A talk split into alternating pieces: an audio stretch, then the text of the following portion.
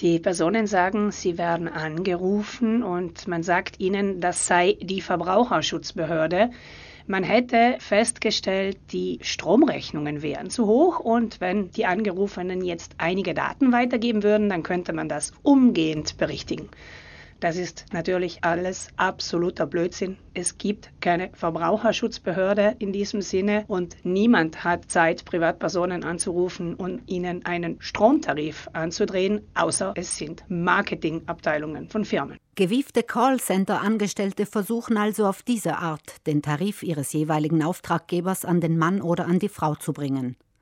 Ob sich ein Angebot lohnt oder nicht, ist am Telefon allein aus mündlich erläuterten Zahlen ohnehin kaum feststellbar. Daher ist es besser, selbst ein Angebot auszusuchen, das den eigenen Bedürfnissen entspricht, als sich von einem Anbieter aussuchen zu lassen. Wir raten, das Gespräch schnellstmöglich zu beenden, am besten mit einem höflichen Nein danke. Einfach auflegen. Ganz wichtig, vermeiden Sie nach Möglichkeit das Wort Ja denn es gab auch schon Fälle, bei denen zugegebenermaßen kriminelle Firmen aus einem Jahr einen ganzen Vertragsabschluss zusammengebastelt haben. Verbraucherschutzorganisationen raten, sich bei Stromverträgen lieber Zeit zu lassen und genau nachzurechnen. Wenn Sie Anbieter wechseln wollen, lassen Sie sich immer die Vergleichbarkeitstabelle aushändigen, bevor Sie etwas unterzeichnen. Eine Orientierungshilfe ist auch der Strompreisvergleich der Verbraucherzentrale Südtirol vom Juli dieses Jahres. Außerdem können Sie verfügen, der Flut von Werbeanrufen einen Riegel vorzuschieben. Es gibt die Möglichkeit, sei es fixe Nummern als auch Handynummern in das Verzeichnis der Einsprüche einzutragen. Das sollte eigentlich vor Werbemaßnahmen schützen.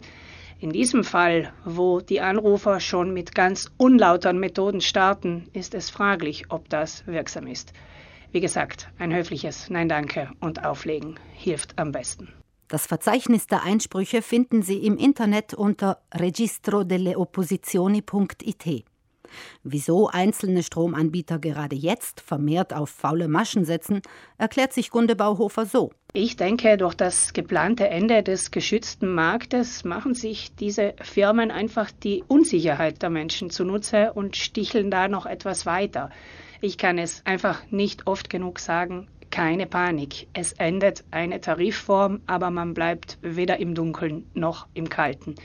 Wer sagt, ich möchte wechseln, der kann sich am Markt umsehen. Unsere lokalen Anbieter haben generell die Nase vorn, die sind auch günstiger als der staatliche Tarif. Die großen nationalen sind meistens teuer. Gerade wer viel in Werbung investiert, rangiert am Ende des Felds.